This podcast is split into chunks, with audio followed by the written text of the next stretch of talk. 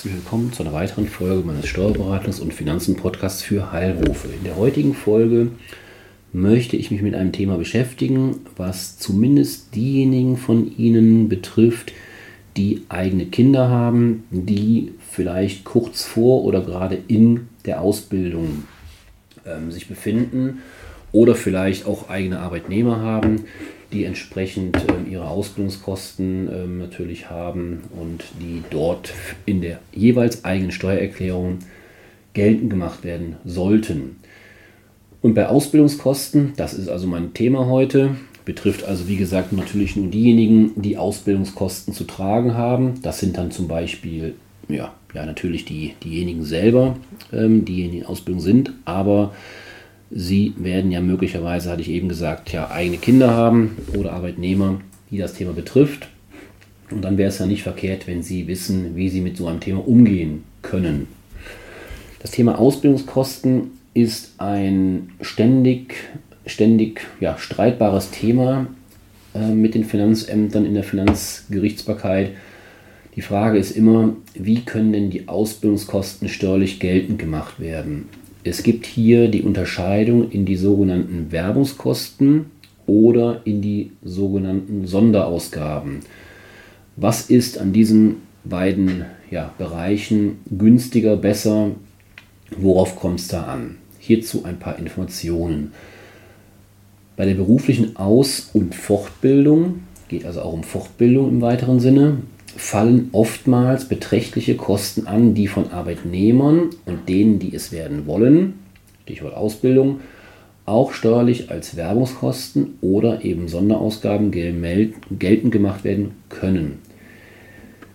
Der Werbungskostenabzug hat den großen Vorteil, dass die Kosten in voller Höhe steuerlich abziehbar sind, soweit diese nicht vom Arbeitgeber steuerfrei ersetzt wurden.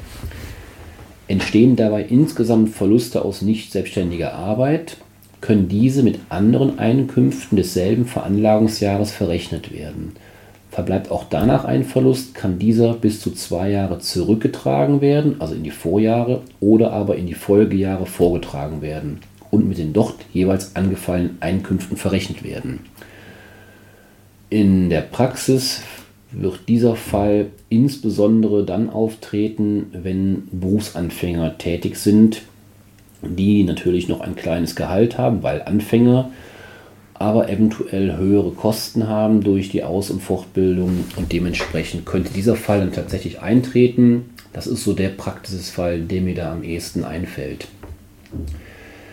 Der Sonderausgabenabzug, also im Gegensatz zum Werbungskostenabzug, ist dagegen nur in Höhe von bis zu 6000 Euro im Jahr zulässig. Sofern keine oder nur geringe Einkünfte erzielt werden, verpuffen diese Aufwendungen, aber mangels einer nennenswerten Einkommensteuerbelastung oftmals ungenutzt.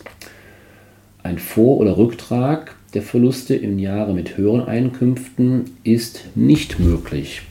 Also hier haben Sie schon direkt ein, zwei große gravierende Unterschiede. Werbungskostenabzug in voller Höhe, Sonderausgabenabzug gedeckelt steuerlich geltend zu machen.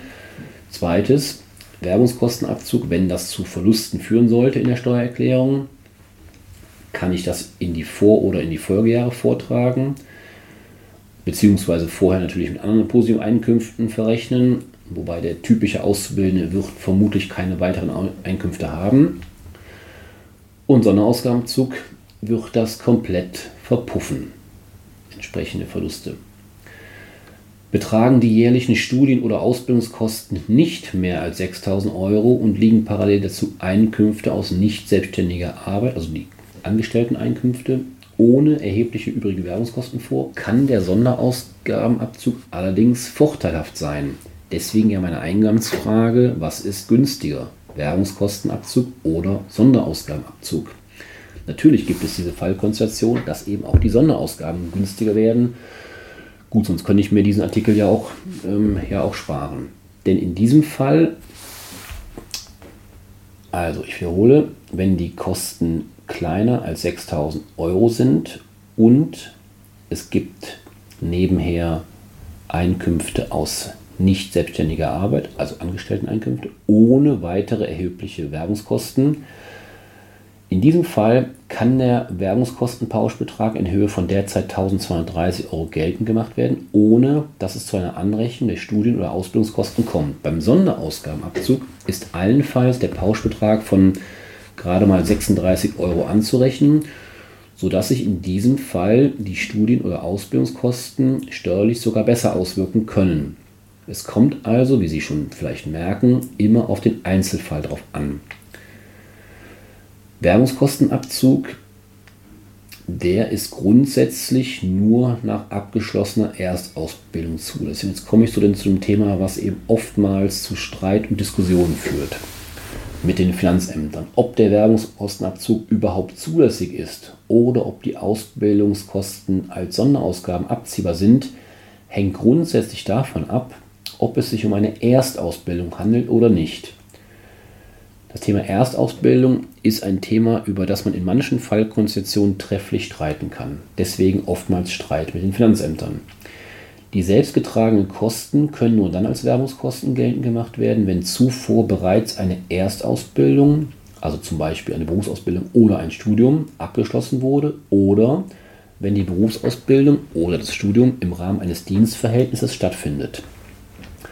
Handelt es sich hingegen um eine Erstausbildung, also die erstmalige Ausbildung oder das erstmalige Studium, um sich auf einen Beruf vorzubereiten, dann kommt grundsätzlich nur der Sonderausgabenabzug in Frage.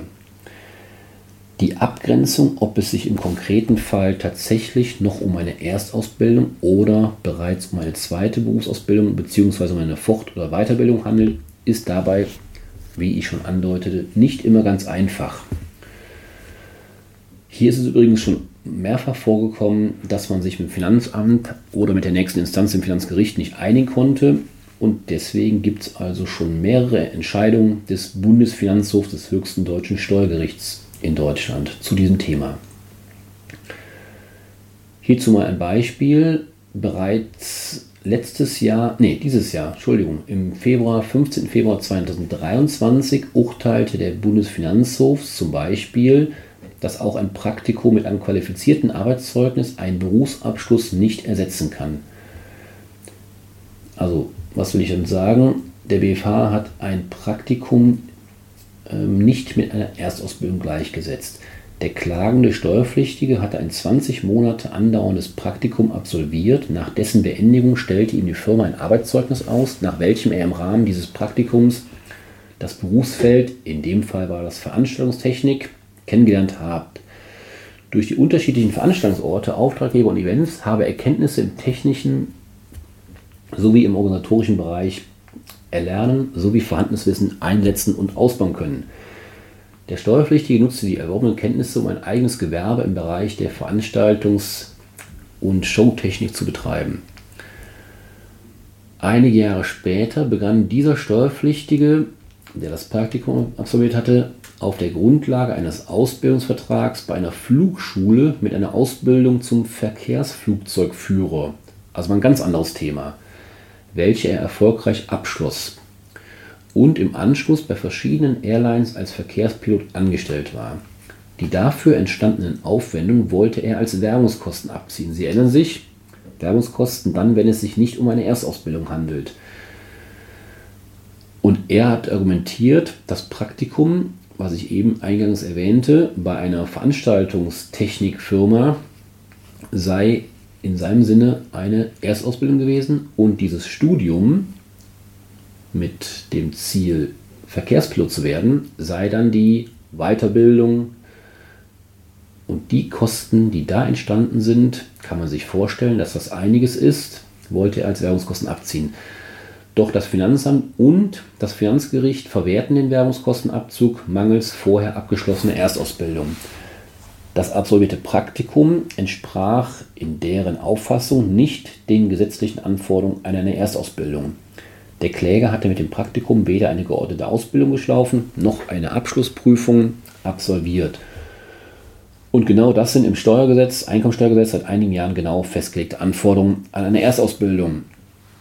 Also Sie merken schon, das ist nur einer von vielen Fällen, ähm, dass es durchaus oftmals Streit gibt. Jetzt kann man in dem Fall vielleicht sogar noch sagen, ist doch logisch, was hat das eine mit dem anderen zu tun?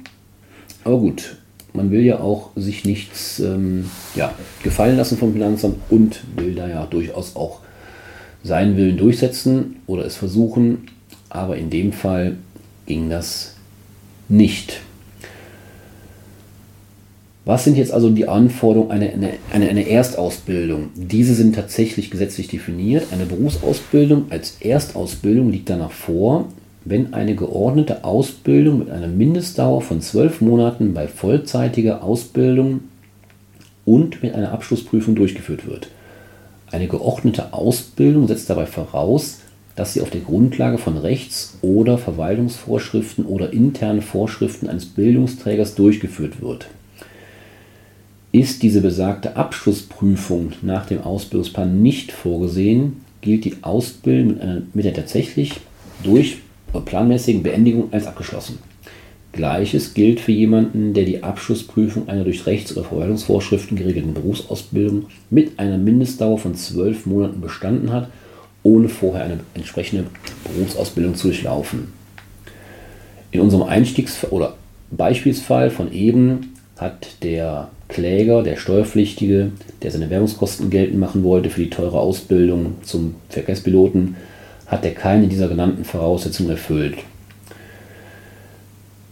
Das heißt, Sie merken, oftmals oder in einigen Fallkonstellationen kann es durchaus kompliziert werden. Wann ist eine Erstausbildung vorhanden oder wann ist es eben eine ja, Weiterbildung, Fortbildung und da ist es dann durchaus steuerlich, wie gesagt, ich komme nochmal zur Eingangsfrage zurück, relevant, ob ich dann die entsprechenden Kosten als Werbungskosten, Stichwort Fortbildung und Weiterbildung, oder als Sonderausgaben, Stichwort Ausbildung, Erstausbildung, ähm, steuerlich geltend machen kann.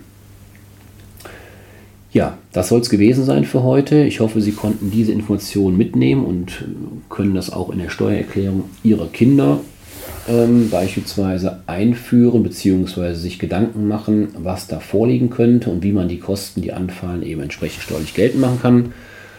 Wenn nicht, gilt wie immer bei Fragen sehr gerne melden. Und ansonsten wünsche ich Ihnen alles Gute, machen Sie es gut, bleiben Sie gesund, bis zum nächsten Mal. Tschüss.